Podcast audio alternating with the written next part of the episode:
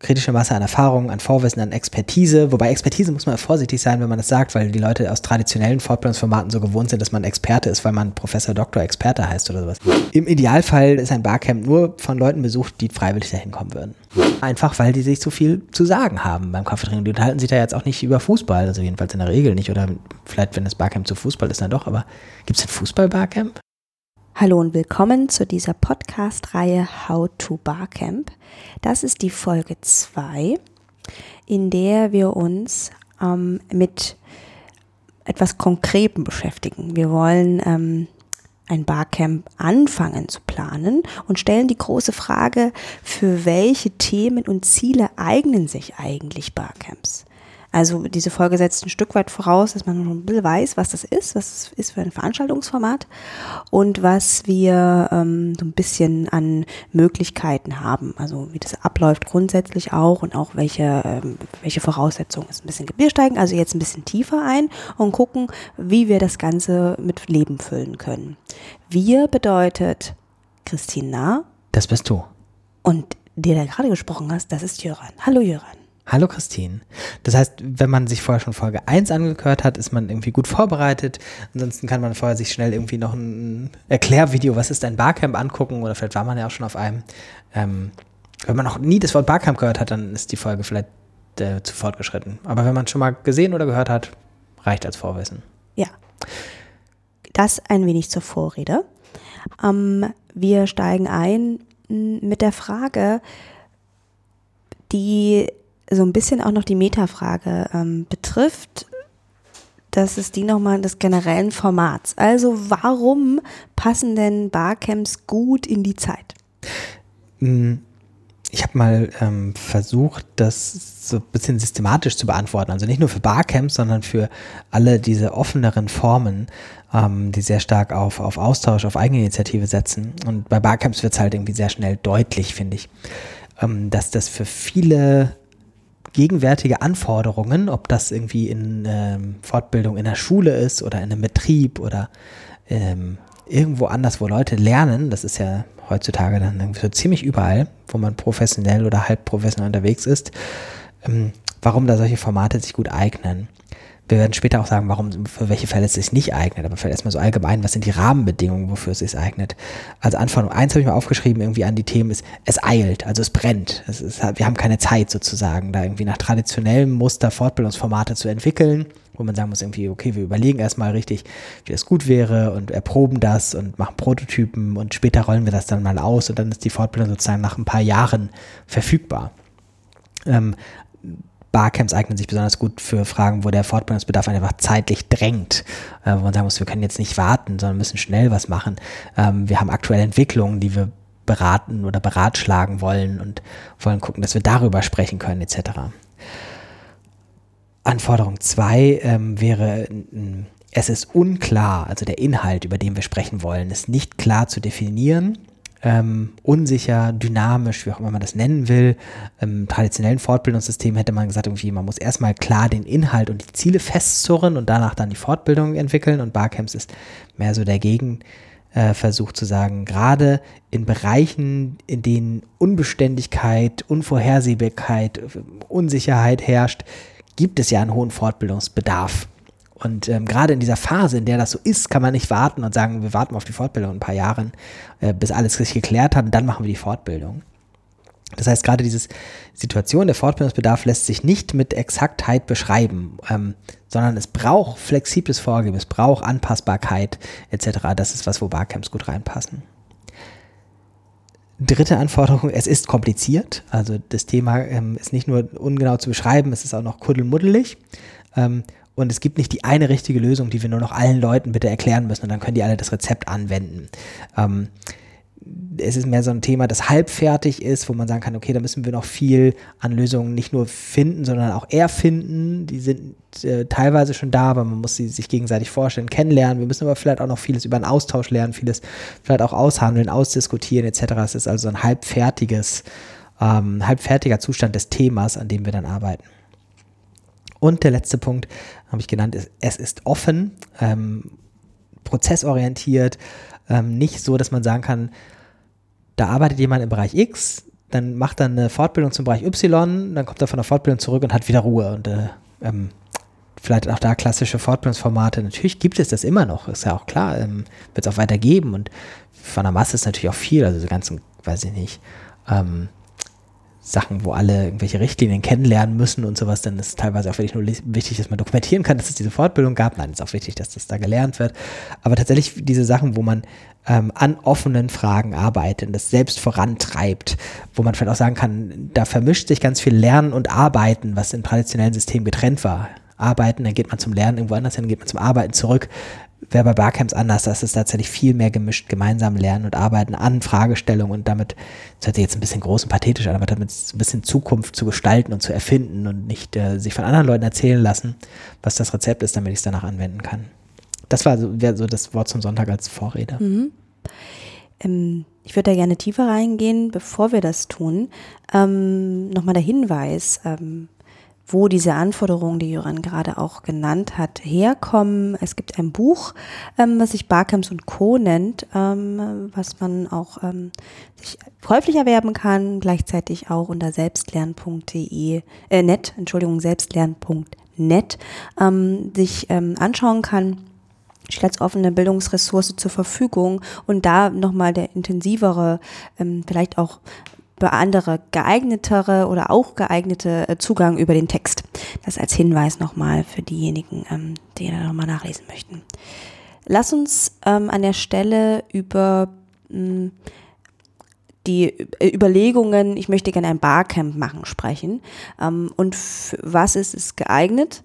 Wo passt es einfach gut und wo passt es schlichtweg nicht. Mhm. Da würde ich auch ganz kurz die Kategorien aufmachen, ähm, wo wir uns dann auch ähm, ganz klar auch benennen können, ähm, welche Themen und Ziele damit nicht verfolgt werden können, mhm. Ähm, weil es in sich dann vielleicht nicht stimmig ist oder so ja. etwas.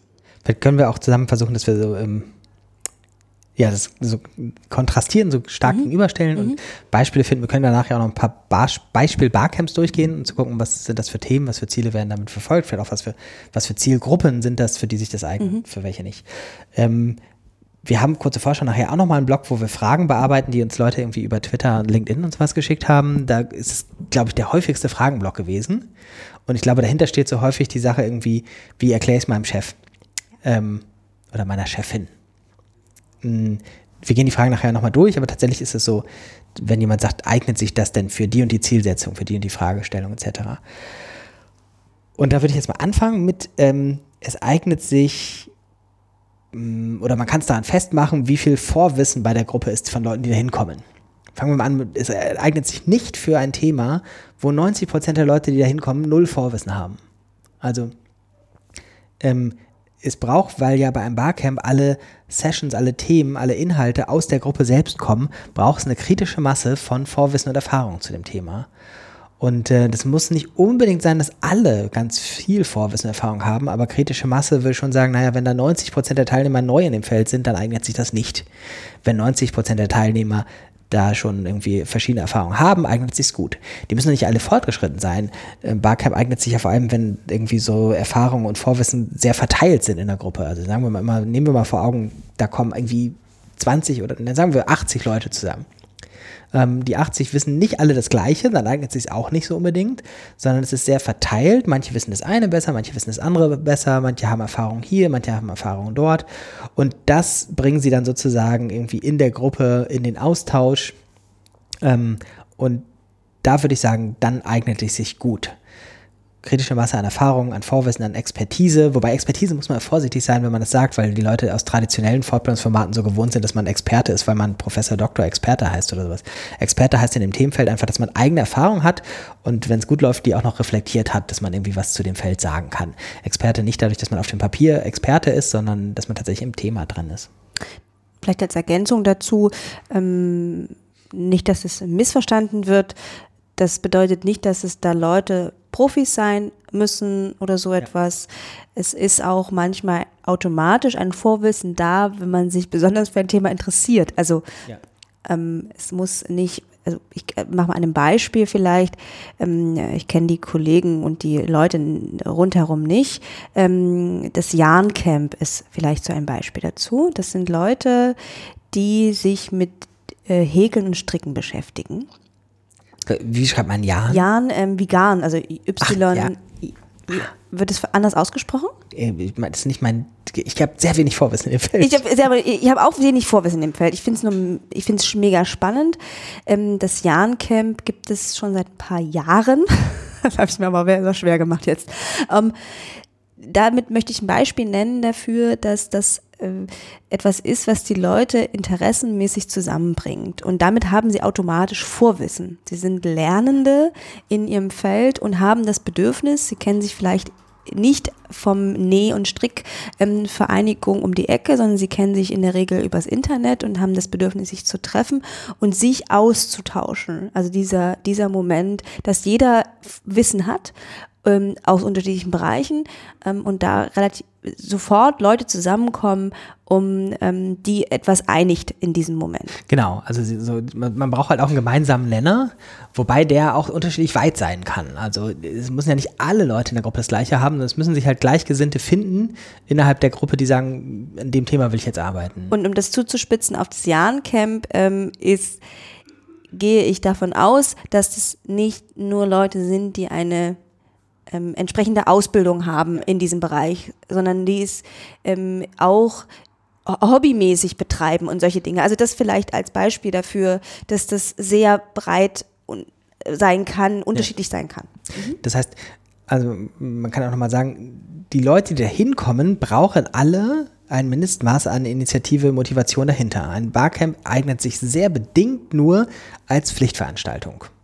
Also ich würde es jetzt nicht fundamental ausschließen und sagen, es geht nur, wenn alle Leute freiwillig da sind, aber so auf einer Skala zwischen alle sind freiwillig da und eigentlich will gar keiner da sein, ist ein Barcamp schon deutlich weiter an dem ersten Pol, die müssen freiwillig da sein. Ähm, weil ansonsten da ja nichts passiert. Äh, zur Erinnerung, beim Barcamp gibt es kein Programm, wenn nicht jemand aufsteht und sagt, ich möchte das machen. Und ähm, wenn man sich jetzt vorstellt, dass die Leute da nur so halb sein wollen, nicht überzeugt davon sind, dass das richtig ist, wird da auch nicht viel passieren. Umgekehrt, wenn die Leute alle für das Thema brennen, dann brennt auch in einem übertragenen Sinne äh, der, der, die Barcamp-Session-Planung und dann entsteht ganz viel. Ähm, ja. dann doch die Ergänzung dazu, dass das auch was mit dem Thema dann zu tun haben kann. Ne? Also dass man sagen könnte, ähm, wenn die, die Gruppe, die da zusammenkommt, das Thema nicht relevant findet, Genau. dann ist es nicht Teil des Barcamps. Also das ist das Äh, Thema, dann ja. ist das Thema, was man gesetzt hat möglicherweise oder vorgesehen hat, ähm, nicht relevant. Ja. Ähm, jetzt kann man was nachgucken. Ähm, also, ist immer schwierig mit negativen Beispielen, weil natürlich irgendwie man dann Leuten auf den Schlips tritt, die vielleicht auch sinnvolle Sachen da machen. Ne? Aber ähm, ich habe jetzt halt gerade mal gedacht, so irgendwie, ähm, ich weiß gar nicht, ob es ein Barcamp gibt zu so Compliance-Richtlinien. Das ist für mich immer so das typische Beispiel zu, müssen halt alle fortgebildet werden zu. Ähm, aber im Zweifelsfall ist das nicht das, wofür die Leute brennen und sagen, oh ja, super, da will ich unbedingt mich so austauschen und mehr lernen und so weiter. Ähm, Im Idealfall, ich spitze auch mal in die andere Richtung, zum Idealfall ist ein Barcamp nur von Leuten besucht, die freiwillig dahin kommen würden. Ja, ja. Also wir sprachen ja auch schon und machen das auch noch weiterhin über Variationen, ähm, wie stark da auch wir Beispiele auch kennen, wo es stark von so einem ganz klassischen Barcamp weggeht und äh, wenn wir uns darauf einigen, dass es doch eine freiwillige Sache ist. Und ich selber auch mein, ähm, meine Ressourcen unterschiedlicher Natur auch selber freiwillig da einspeise, ist das eine sehr gewinnbringende Sache. Ähm, dann gehört dazu, glaube ich, sowas wie, dass die Zielsetzung ganz viel darin besteht an Austausch und Weiterentwicklung. Also, dass es irgendwie so ein Work in Progress ist, was die Teilnehmer damit verstehen. Das heißt, ein Barcamp ist, glaube ich, ähm, nicht gut geeignet, um Themen abzuschließen, um was abschließend zu behandeln. Im Gegenteil, ein Barcamp ist gut geeignet, um Themen aufzuschließen, also exploratives Vorgehen quasi wenn es schon kritische Masse gibt, auch da wieder, es braucht eine gewisse kritische Masse schon an Vorwissen und Ideen dazu. Zumindest in der Gesamtgruppe muss es das geben, nicht bei jedem Einzelnen. Mm, Dann kann man sagen, okay, es ist total gut, weil dann kann man viel den Themenbereich kennenlernen, die verschiedenen Aspekte sammeln, die dazugehören, die verschiedenen Interessen in einer Gruppe sichtbar machen. Man muss vielleicht beim Barcamp auch sagen, ein Barcamp besteht ja nicht nur im Lerneffekt darin, dass Leute eine Session besuchen und danach was gelernt haben, sondern man sieht ja auch, was für Themen sozusagen im Raum sind oder in der Gesamtgruppe sind. Also wenn da ein Sessionplan gemacht wird, da stehen 30 Sessions drin und ich kann davon aber nur fünf selbst besuchen. Dann habe ich aber trotzdem was mitgekriegt, was die Gruppe insgesamt beschäftigt und wie viele Leute das interessiert. Deswegen finde ich diese Sessionplanung so wichtig und dass man auch immer zeigt, wie viele Leute interessiert das. Also wer das nicht kennt, bei einer Sessionplanung wird halt ein Thema vorgeschlagen und dann fragt normalerweise ein Moderator, wen würde das interessieren? Dann melden die Leute mit Handzeichen einfach Interesse. Ähm, und dann sieht man halt, ah, okay, es gibt doch noch drei andere Leute in dieser Gruppe, die sich auch für das und das interessieren. Das wusste ich gar nicht.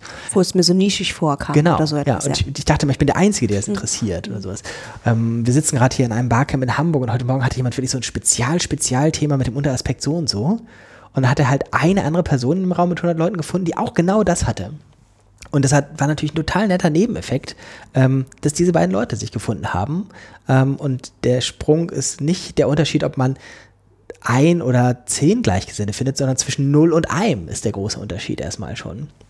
Ähm, deswegen würde ich das überhaupt nicht gering schätzen, wenn da auch Sessions sind, wo sich nur zwei Leute für interessieren.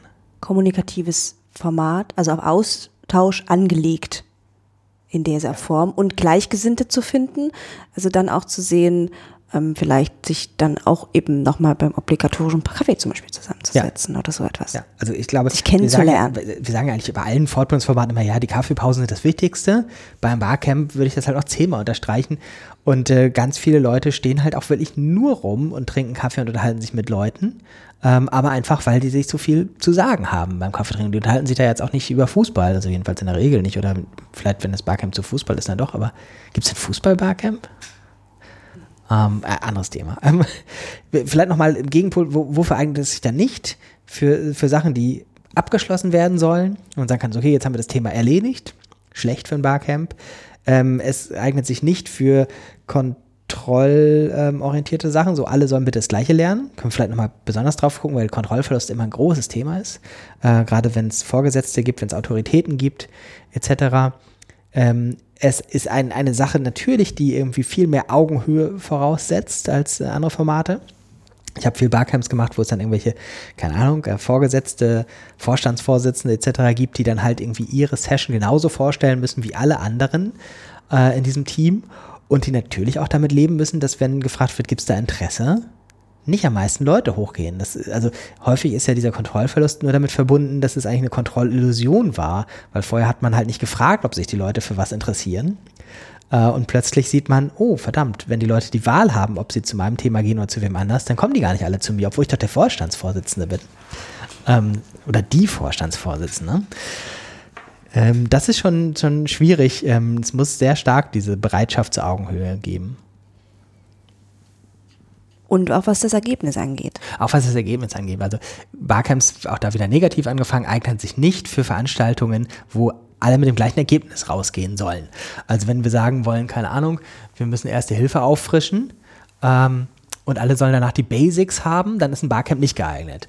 Wenn alle irgendwie sagen, ja, erste Hilfe kann ich schon, aber jetzt interessiere ich mich nochmal für spezielle Fragen, ähm, von, von, weiß nicht, unterschiedlichen Aspekten. Also ich kann es mir jetzt eher vorstellen, bei Leuten, die Erste-Hilfe-Kurse geben, sozusagen die könnten total guten Barcamp machen und sich austauschen. Was hast du für Erfahrungen? Wie bringst du das den Leuten bei?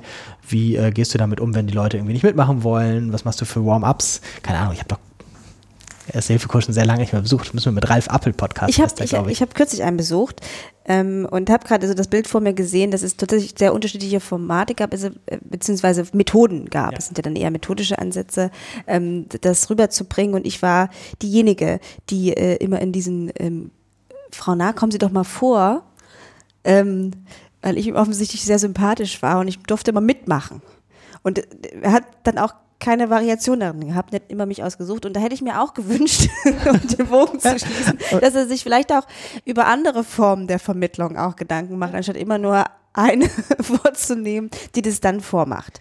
Also gut, Barcamp reicht gut, äh, ist ein gutes Format für, für Leute, die das sozusagen weiterentwickeln wollen ist nicht gut für alle Leute, sollen gelernt haben, wie Herzdruckmassage geht und äh, möglichst auch da alle das Gleiche gelernt haben, äh, etc. Also weder das Gleiche noch alle passt gut. Dieser obligatorische rote Faden, den gibt es nicht in dem Sinne? Nee, also du hast halt irgendwie auch nicht, es ist nicht geeignet für alle sollen irgendwie sozusagen einen gemeinsamen Pfad abschreiten, mhm. weil jeder sich ja selbst überlegt, zu welchen Sessions er geht. Und es kann sein, dass es ähm, Sessions gibt, die für einen Veranstalter oder von irgendeiner Autorität für sehr wichtig gefunden werden und dann geht da trotzdem keiner hin. Oder umgekehrt jemand sagt, was für Themen gibt es denn hier? Was machen wir denn, wenn jemand ein Thema anbietet, was gar nicht dazu passt? Muss man sagen, ja, das Thema wird es geben, sobald sich jemand anders dafür interessiert. Ähm, aber das ist ja nicht schlimm, weil da gehen ja nur Leute freiwillig hin. Ähm, aber es ist tatsächlich so, man hat keinen gemeinsamen Kanon, man hat keinen gemeinsamen roten Faden. Jeder setzt sich seine eigenen Schwerpunkte, jeder muss sich seinen eigenen roten Faden durch das Programm legen. Das ist eine Grundannahme, von der ich schon sagen würde, sie ist mit sehr viel Kontrollverlust verbunden ähm, für traditionelle, äh, im, im, Vergleich zu traditionellen Formaten. Mhm. Da würde ich gerne mal zur großen Frage des Kontrollverlusts nochmal kommen. Das bietet sich, glaube ich, ganz gut an, ähm, zu sagen, okay, was äh, hat es mit diesem Kontrollverlust auf sich? Wo besteht da die Angst? Mhm. Und wie geht man damit um? Ja, also ich glaube tatsächlich, das Übliche ist so, es sind zwei Sachen, die oft vermischen, aber es ist sehr hilfreich, das zu trennen. Das eine ist die Sorge, dass da in Anführungszeichen was Falsches passiert. Und das andere ist das Nicht-Wissen, was da passieren wird. Das klingt sehr ähnlich, aber es sind, glaube ich, unterschiedliche Punkte nochmal. Und das erste, nicht wissen, was da passieren wird, ähm, kann man am besten natürlich machen, indem man jemand zeigt, wie das aussieht. Also das ist häufig keine praktikable Lösung, aber die ideale Lösung ist, Leuten ein Barcamp zu zeigen, damit die sehen, wie das funktioniert. Weil wir können das in diesem Podcast noch so oft erklären. Wenn man es einmal richtig gesehen hat, ähm, hat man ein viel besseres Bild davon. Jetzt kann man aber nicht jede Chefin irgendwie einmal zu einem Barcamp schleppen, aber trotzdem versuche ich das oft noch. Wir beraten ja auch irgendwie verschiedene Institutionen und da sagen wir auch häufig irgendwie, naja, Barcamp, habt ihr denn schon eins gesehen? Und häufig ist dann so, oh, nee, weiß ich jetzt nicht. Und dann sagen wir, ja, aber guck doch mal, ob in deiner Umgebung eins ist ist, nur damit du eine Idee davon hast, wie es aussieht. Das ist sozusagen die große Angst vor dem weißen Blatt Papier ähm, und was da dann alles passieren könnte. Das zweite, oder dann bleiben wir noch kurz beim ersten, ähm, und dann muss man sagen, wenn jemand sagt, ja, aber was ist denn, wenn da das und das Thema vorkommt oder wenn das und das Thema nicht vorkommt, muss man sagen, ja, das kann sein. Ähm, und dann passiert das und dann treffen sich alle Leute, die tatsächlich aber sich mit dem Thema beschäftigen wollen. Oder wenn Thema nicht vorkommt, dann hat offensichtlich niemand das auf dem Zettel, das er es machen wollte. Wenn du willst, dass dein Thema stattfindet, ähm, auch liebe Chefin, dann musst du eine Session dazu anbieten. Und wenn da niemand kommt, dann ist irgendwie hast du ein grundlegenderes Problem als Fortbildungsformat. Ähm, dann äh, ist schon vorher irgendwas schiefgelaufen. Ähm, die Frage, ob man dann irgendwie kontrollieren kann, was da passiert, ist eine ganz große Sehnsucht immer wieder und auch nicht, jetzt habe ich so oft irgendwie Autorität und Chefin gesagt, nicht nur irgendwie in jetzt einem ganz traditionellen oder im überkommenen Sinne, sondern für alle Akteure ist das schwierig zu sagen, ja, aber wir haben uns doch als diejenigen, die sich das ausdenken, das Gast geben, was dabei gedacht. Und was machen wir, wenn da Leute hinkommen, die sich das anders gedacht haben? Und ich würde immer sagen, das kannst du vielleicht versuchen abzumildern, aber das ist dann wirklich nur leicht abgemildert und grundsätzlich kriegst du das nicht anders hin, sonst ist ein Barcamp eigentlich nichts für dich. Du musst mit diesem Kontrollverlust ähm, klarkommen. Und das auch als einen wesentlichen Bestandteil. Das, also verstehen, genau, dass es also genau der Punkt it, ist. Ne? It's, it's a feature, not a bug. Ja? Also das ist dafür da, damit da Themen entstehen, die wir uns halt am grünen Tisch nicht ausdenken würden, weil wir nicht drauf kommen, was noch in der Gruppe für Interessen und Kompetenzen und Erfahrungen, Erfahrungen da sind. Ähm, das ist der Vorteil vom Format Barcamp, ähm, dass da Sachen entstehen, die man vorher gar nicht planen könnte, wenn man es zentral plant. Mhm. Punkt. Punkt. was vielleicht auch noch hilft, aber das ist schwierig, weil eine das ist halt die Frage, ähm, wie viel ist es tatsächlich Neu- und Kontrollverlust und wie viel ist nur Kontrollillusionsverlust. Also bei traditionellen Formaten, wo alle immer das Gleiche machen, ähm, sieht es halt so aus, als würden alle das Gleiche machen. Aber im Kopf passiert vielleicht bei den Leuten trotzdem ganz unterschiedliche Dinge und die nehmen ganz unterschiedliche Sachen mit ähm, und ähm, oder nehmen auch gar nichts mit. Weiß ich nicht. Ja, es ist halt ähm, anders, anders strukturiert und zentraler und man weiß irgendwie, okay, alle haben dieses Durchlaufen, sagt man ja auch. Ne? Sie sind dann, da, da kann man dann auch irgendwie das darstellen. Und bei einem Barcamp, ähm, darüber werden wir auch noch reden, ähm, wie schwierig das ist, eben halt Leuten zu erklären, die noch nie da sind, da gewesen sind. Gleichzeitig gibt's eben mal diese Materialien und so weiter. Dann zu sagen, ja, ähm, wir äh, äh, finden das sogar richtig gut, dass wir nicht wissen, was passiert. Ja. Aber es ist schwierig. Also Wir, wir können ja auch mal die einzelnen Fragen noch kurz Ja, abarbeiten, weil da sind, glaube ich, ganz viel nochmal so Ergänzungen dazu drin. Ähm, die eine Frage, die wir ähm, bekommen haben via Twitter ähm, von Björn Vollers, ähm, er sagte, wann oder fragte, wann passt ein Barcamp, wann passen andere Veranstaltungs- bzw. Konferenzformate besser? Also das nochmal so ein bisschen aufzugreifen, ähm, die, die Stärken und die Grenzen Ja. nochmal deutlich zu machen. Ich glaube, da haben wir tatsächlich schon sehr weitgehend beantwortet. Also nochmal zusammenfassend irgendwie, ähm, es passt nicht gut, wenn du ein Thema hast, wo die Gruppe sich entweder nicht dafür interessiert, nicht motiviert ist oder insgesamt kaum Erfahrung und Vorwissen hat. Es passt nicht gut, wenn alle dasselbe machen wollen. Ähm, es passt nicht gut, wenn das Wissen sozusagen feststeht und nur verteilt werden muss. Ähm, heute Morgen, äh, kurzes Beispiel, wir sitzen ja beim Barcamp, heute jemand sagte in der Sessionplanung, ich möchte Open Educational Resources machen und mache ähm, Anleitung in Physik zu Versuchsaufbau. Und ich mache mir einfach Sorgen, wenn jemand irgendwie die Materialien bearbeitet und äh, setzt halt, keine Ahnung, bei irgendwo ein Komma anders, äh, dann kommt bei diesem Versuch deutlich was anderes raus und das ist ja problematisch. Ähm, ist dann irgendwie diese Offenheit noch sinnvoll? Das ist beim Barcamp ja dann vielleicht auch so. Das ist vielleicht dann nochmal die Nachfrage. Ähm, Uwe Kranz äh, fragt, das, das hatten wir ja auch schon in den Variationen ähm, äh, im, im, im, im ersten, ähm, im, in der ersten Folge, dass man sagt, ja, man hat ja auch Vorbehalte. Also man könnte sich ja vorstellen, und es gibt es ja auch ähm, in der internen ähm, äh, Fortbildung, an der Schule zum Beispiel. Und es gibt eben halt diese Vorbehalte. Ich kann das doch gar nicht. Also, dass man sagt, okay, ihr müsst da jetzt alle mitmachen. Das könnte vielleicht ein Vorbehalt sein. Oder ähm, ähm, eben eine, eine Leitung, die sagt, ja, passiert doch nichts. Äh, Ja. Wie geht man ähm, mit diesen Vorbehalten um? Ja.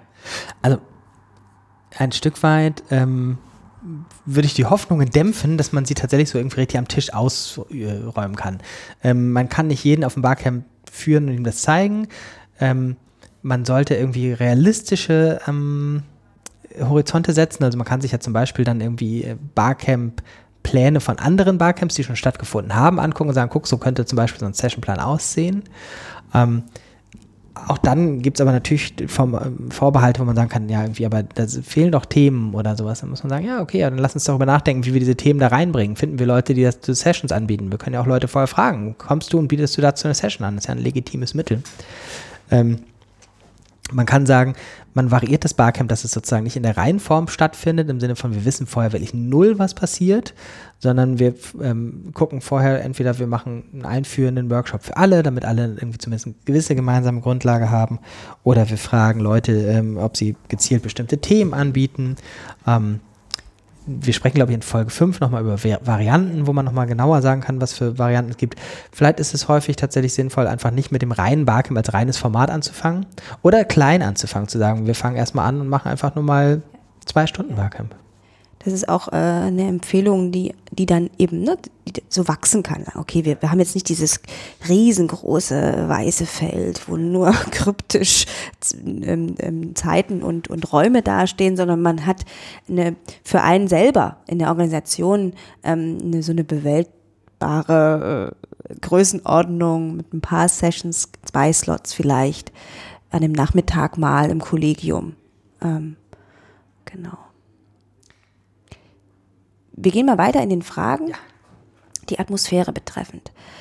Also wir haben eben halt diese, diese, diese Voraussetzung und Herausforderung, könnte man auch sagen, dass man eben ähm, ähm, so einen Freiheitsgrad auch herstellt innerhalb der Atmosphäre. Die konkrete Frage, ähm, wie schafft es die Barcamp Orga, eine Atmosphäre über, zu erzeugen, die genug Freiheitsgrade hat, um die Dynamik des, um die Dynamik des, des Camps zu fördern und gleichzeitig zielgerichtet ähm, genug ist. Also um zum Beispiel ne, die fragenden Chefin, die fragende Chefin, Verantwortliche zufriedenzustellen.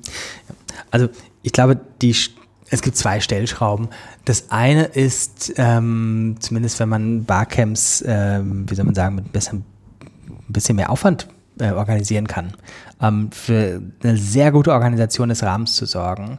Ähm, ein, glaube ich, sehr falscher Gedanke ist, wenn das ein offenes Format ist, dann ist ja auch die Orga nicht so wichtig. Wir gucken dann mal irgendwie, was wir für Räume haben. Und das kann man in bestimmten Bedingungen machen, aber häufig ist es einfach hilfreich, wenn man nur einen schmalen Rahmen hat, der das Ganze zusammenhält. Dass dieser schmale Rahmen dann aber besonders stabil ist dass man wirklich sicher ist, welche Räume hat man, welches Zeitgerüst hat man. Ähm, haben wir jemanden, der uns da irgendwie moderativ gut durchführt? Ähm, äh, wissen wir sicher, wie wir das dokumentieren, etc. Damit wirklich das als Gerüst verlässlich ist, ähm, sodass man darin dann irgendwie gewisse Freiheiten hat, um offen zu arbeiten. Das ist das eine. Das andere ist häufig, wenn es hier wieder die Frage in Richtung irgendwie äh, Verantwortliche geht, ähm, zu gucken, wie man diesen Kontrollverlust zumindest so abfedern kann, dass man sagt, lass uns doch irgendwie dann vorher schon anfangen, über die Themen nachzudenken.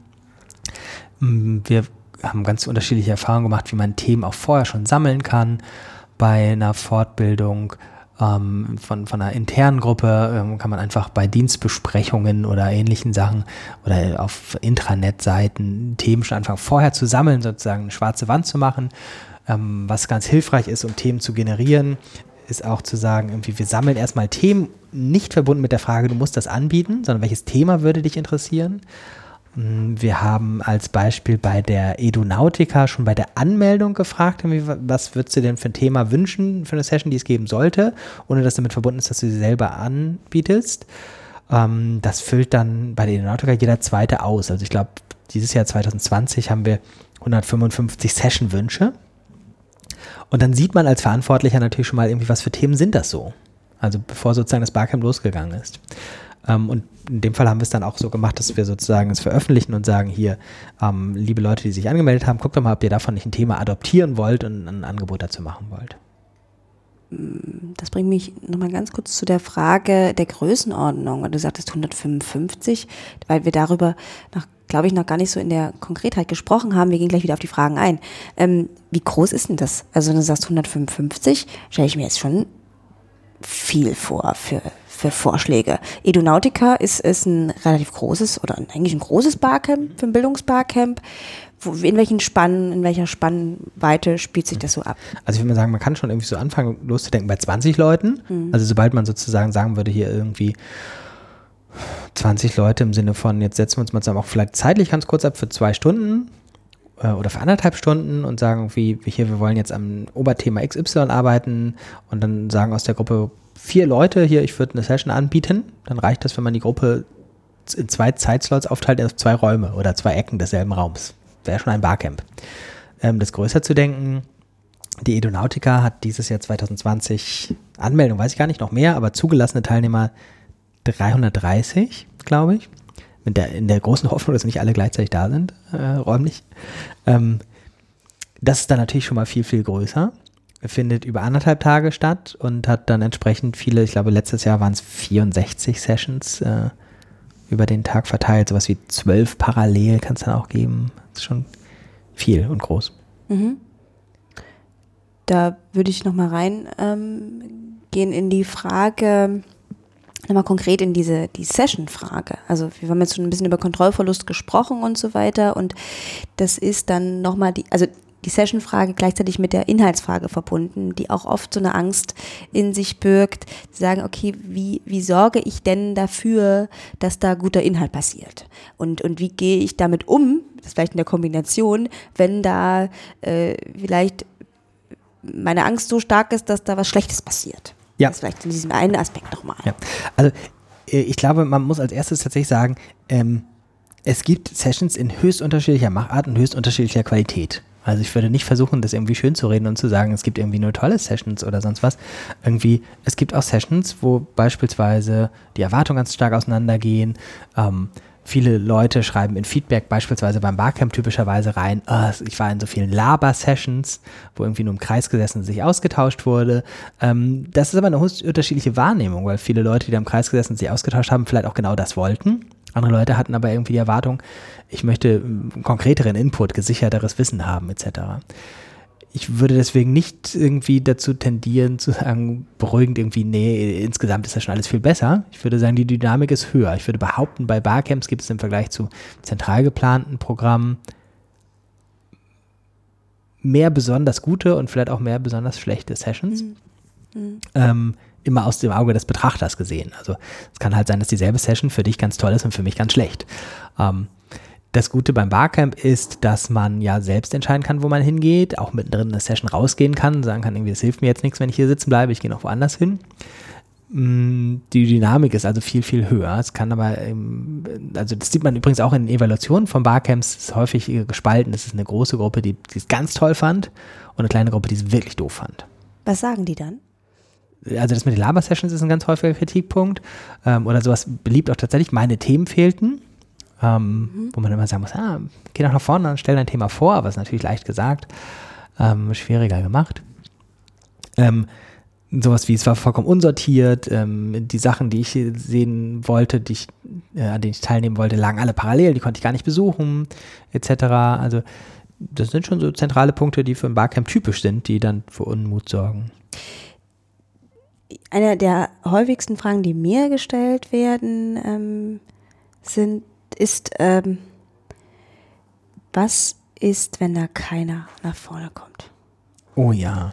Ich überlege gerade, wie lange können wir jetzt die Antwort machen? Weil äh, haben wir das nochmal woanders gesondert oder sollen wir es jetzt ausführlich machen? Ähm, ich, ich würde ähm, das gerne ausführlich machen, weil das so eine grundsätzliche Frage ist, ähm, die, die so viele umtreibt. Ähm, ich habe ja vor allem auch viele ähm, Jugendbarcamps begleitet, äh, in unterschiedlicher Art und Weise. Und da ist das auch eine sehr, sehr große Frage, gerade mit der Zielgruppe. Ne? Ist ja auch ein Format, was sehr viel Mut erfordert. Ähm, da musste nach vorne gehen. Ja. ja. und so weiter. Und das, also mit jungen Menschen dann nochmal, also das ist enorm ähm, und das würde ich gerne nochmal ganz konzentriert besprechen. Okay, dann ähm, muss man auch erstmal da sagen, tatsächlich, bis zu dem Moment, wo die Leute aufstehen, weiß man es nicht. Also wir können jetzt gleich darüber sprechen, was man alles machen kann, um es gut vorzubereiten.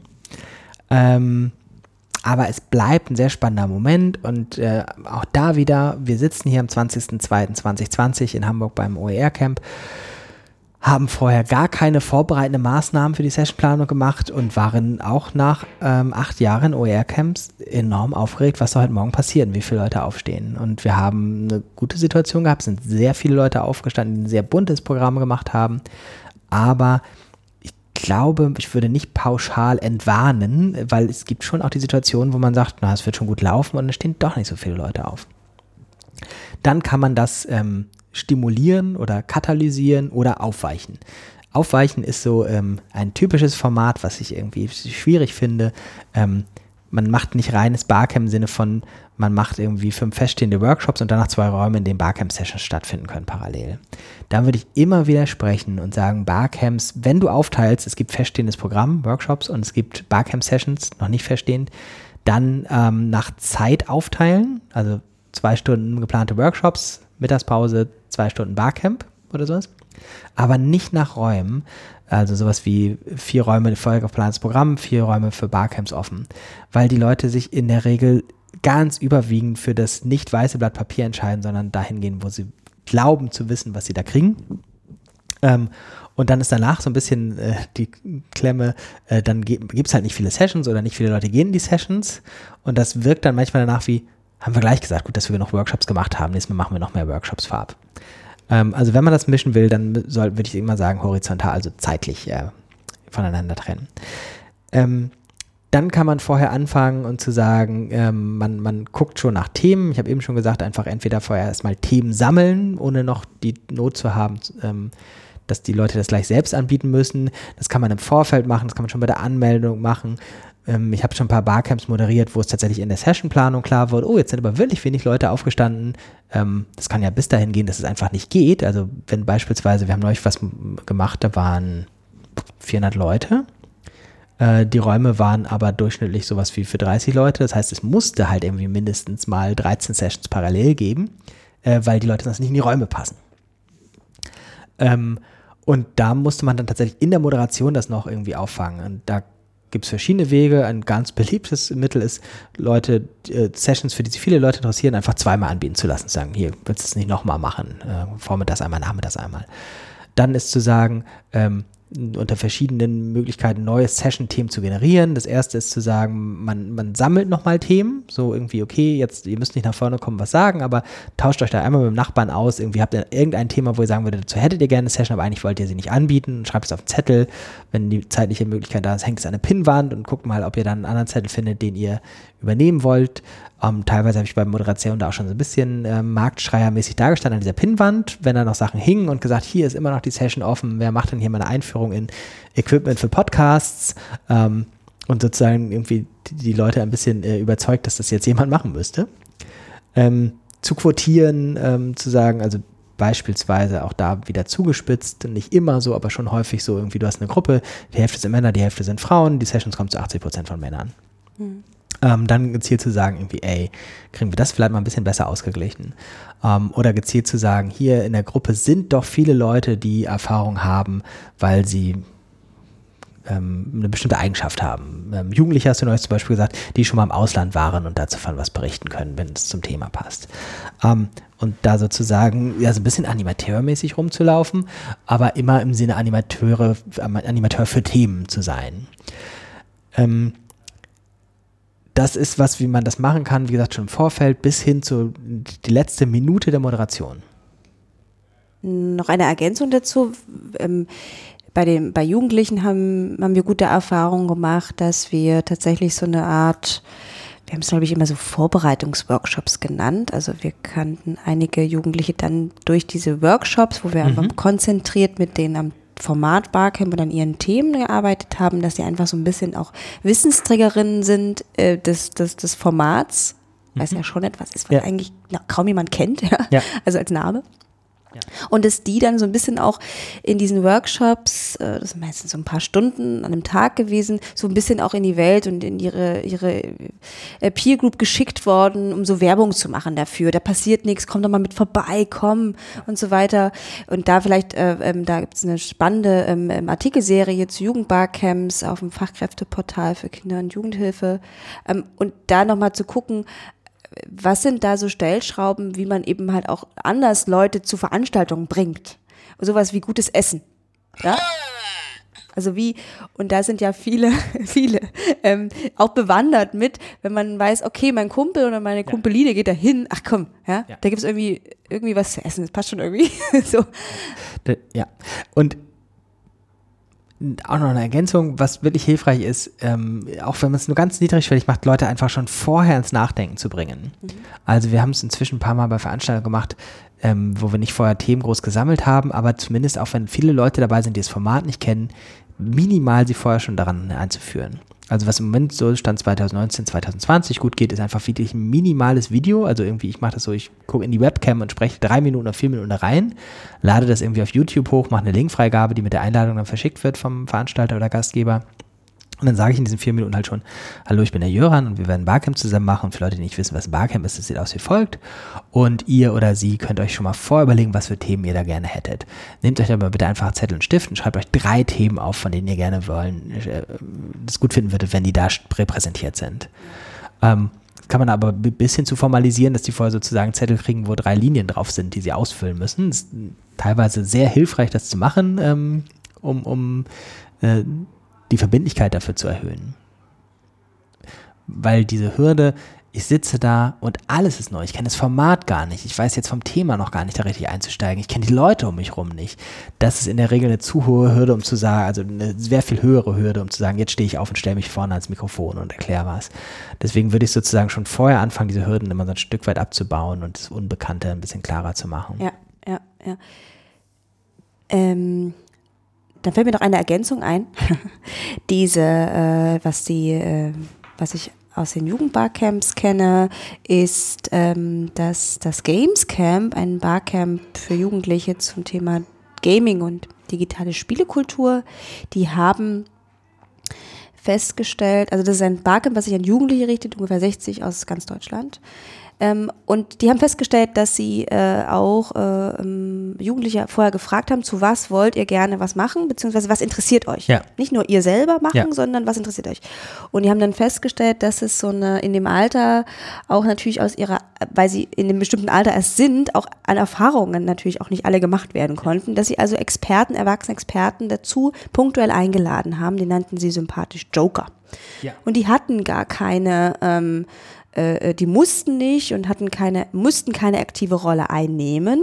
Sie konnten aber hinzugezogen werden als zusätzliche oder auch in einem Tandem eine Geschichte, die ähm, vielleicht auch äh, ähm, unterstützend wirken könnte und auch so eine Sicherheit gibt, ähm, vielleicht auch selber was mit diesen Menschen oder in Unterstützung mit diesen Menschen anzubieten. Das als Ergänzung.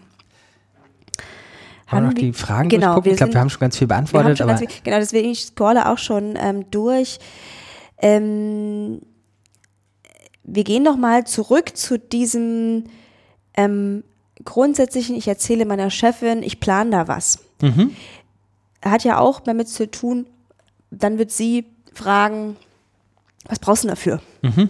Vielleicht haben wir jetzt auch schon ähm, ein bisschen das Thema abgesteckt oder vielleicht in welche Richtung es gehen kann, aber vielleicht auch die Ressourcenfrage nochmal zu stellen. Also welche Ressourcen braucht man, ähm, auch personelle Ressourcen und wie bekommt man das dann zusammen? Tja. Hm. Wir haben ja noch mal eine extra Folge zu Orga, da können wir noch mal im Detail drauf eingehen. Ich würde jetzt vor allem Mut dazu machen, zu sagen, dass es ganz unterschiedlich groß sein kann. Also wenn man das Barcamp-Format so ein bisschen kennt und schon mal gemacht hat, dann finde ich, kann man sich trauen, tatsächlich so ein 90-Minuten-Format zu machen mit einer Pinnwand und 20 Leuten. Man braucht ja, also wenn man einen großen Raum hat, reichen ja bei 20 Leuten sogar Raumecken, um das zu machen. Und ähm, dann ist also, ich, ich gehe jetzt erstmal davon aus, dass man sozusagen normale ähm, Orga in Anführungszeichen hat für eine Fortbildung. Also sowas wie, dass man einen Raum hat und ein Dach und einen Stuhl und einen Kaffee und Strom und wenn es gut läuft WLAN, ähm, würde ich jetzt mal sozusagen alles sagen, das ist alles ja nicht anders bei einer normalen Veranstaltung und jetzt beim Barcamp. Ähm, und dann braucht es für das Barcamp sozusagen nicht viel mehr.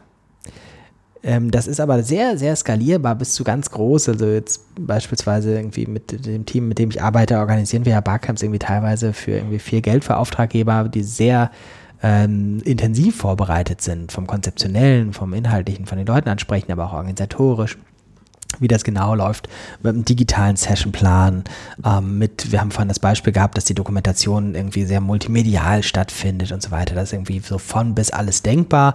Ähm, ich glaube, jetzt, wenn man sich alles rundherum anguckt, ähm, das OER-Camp hier im Beta-Haus, da haben irgendwie im Team, ich glaube, sieben Leute an der Vorbereitung gearbeitet.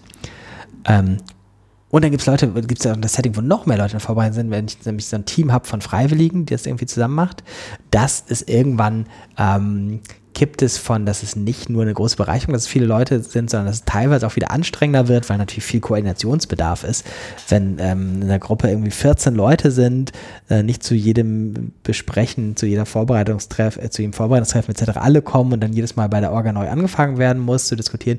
Aber auch das ist ja gar nicht Barcamp-typisch. Das gibt es irgendwie bei allem, was man so ähm, organisieren könnte.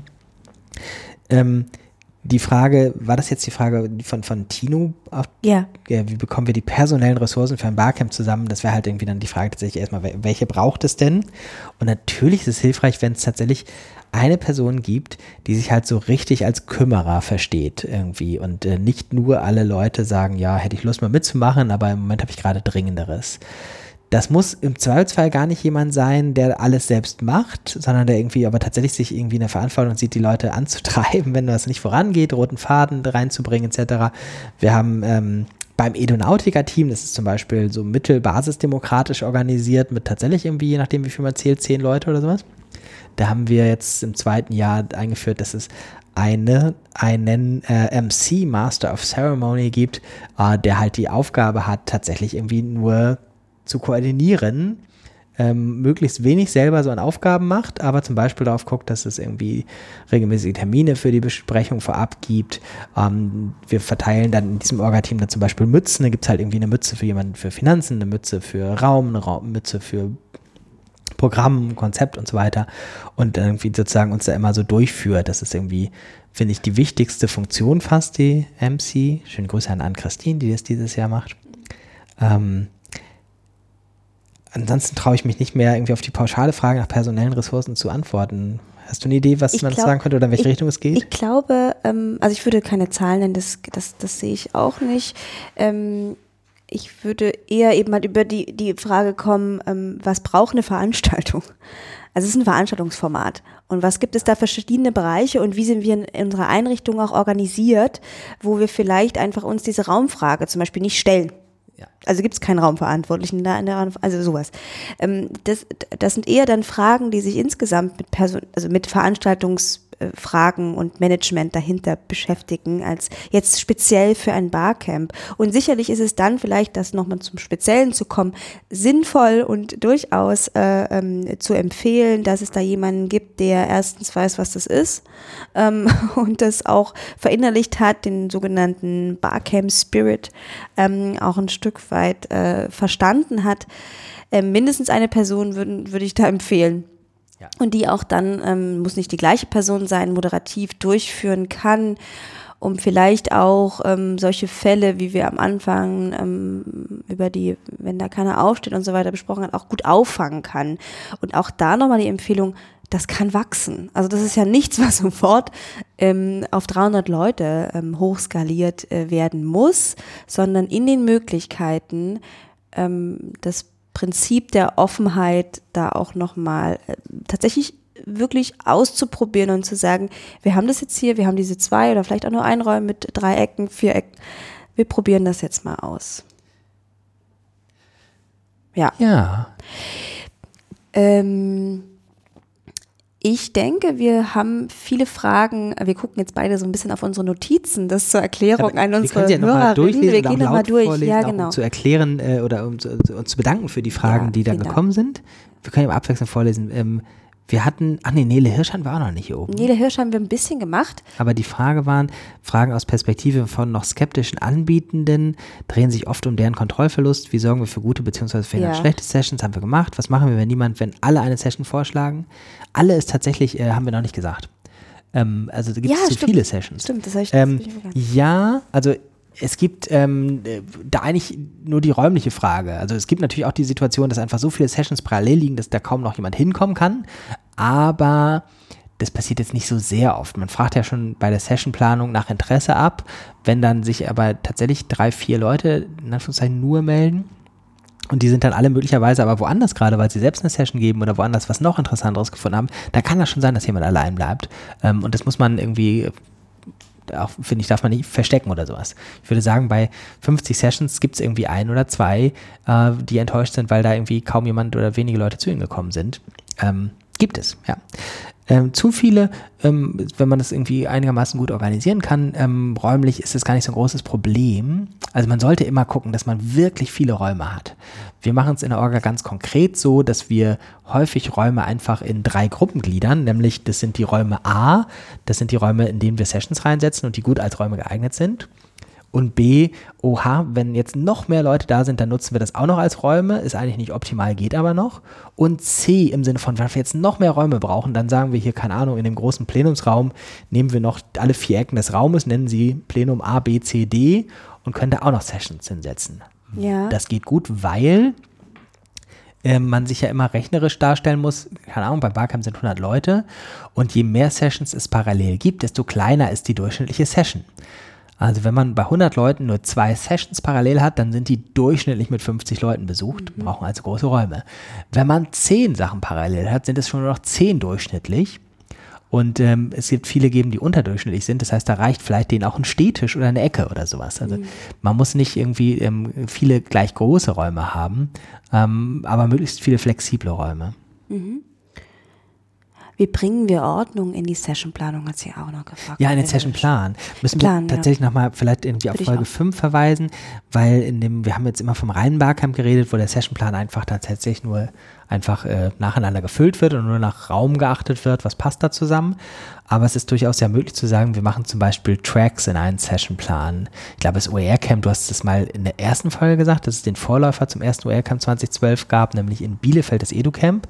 Da war, glaube ich, tatsächlich so, dass es zwei Tracks gab, also einfach Räume, die dafür vorgesehen waren, dass da Themen, äh, was zum Thema OER damals stattfand.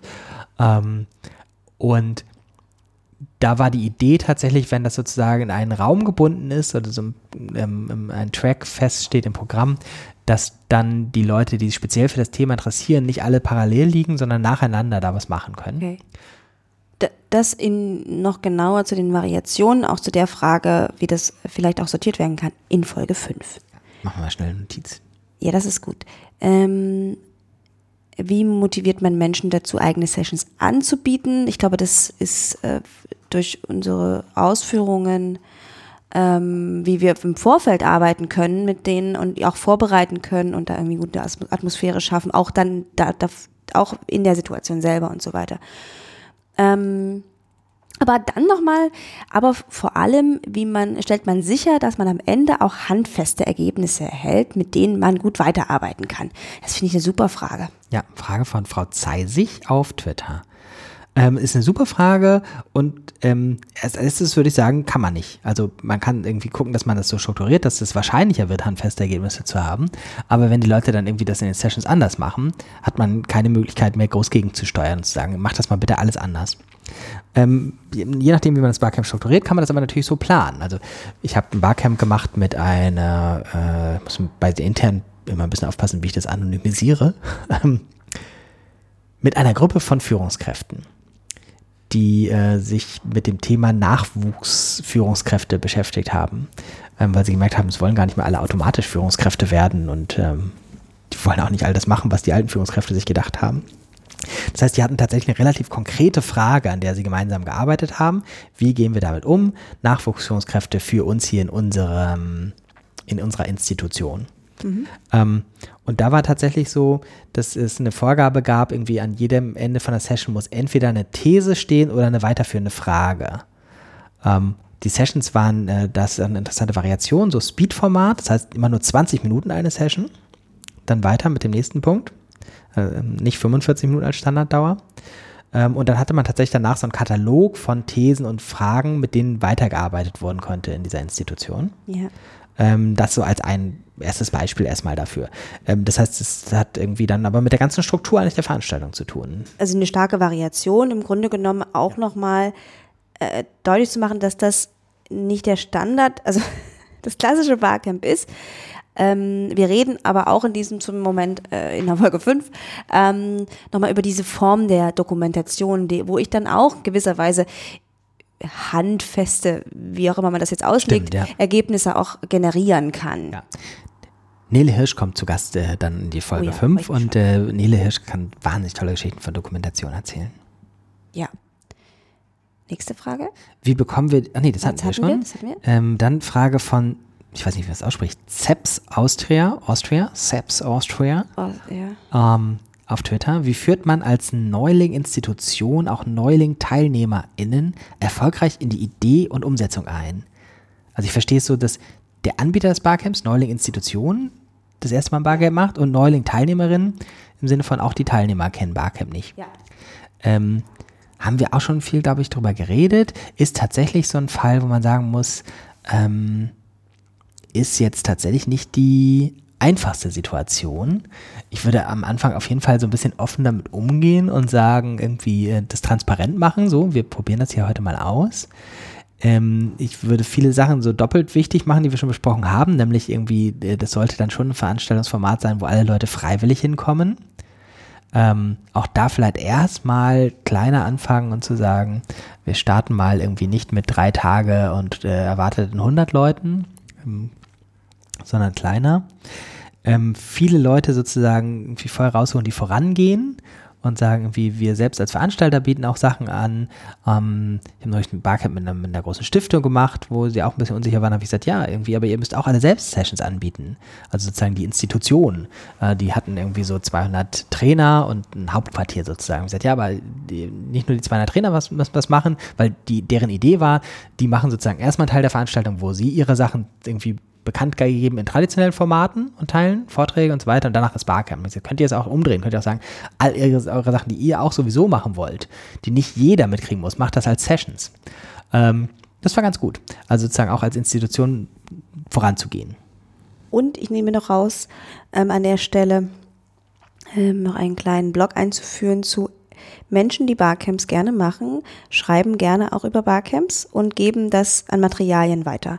Ähm, das äh, ist zum Beispiel ein, ein Punkt äh, unter selbstlernen.net findet man ähm, Vorlagen, Präsentationen, Checklisten und so weiter, die da wirklich auch hilfreich sein können, ähm, weil auch das äh, ist, äh, ähm, das muss man sich nicht alles selbst ausdenken und dann zu sagen, okay, wie, wie bringe ich jetzt dieses äh, an die Neulinge ähm, heran, sondern da kann man sich auch Hilfe holen. Also das vielleicht nochmal mitzudenken, ähm, dass es in diesem Internet von den Leuten aus dem Internet ganz viele Dinge gibt, auf die man zurückgreifen kann. Mhm.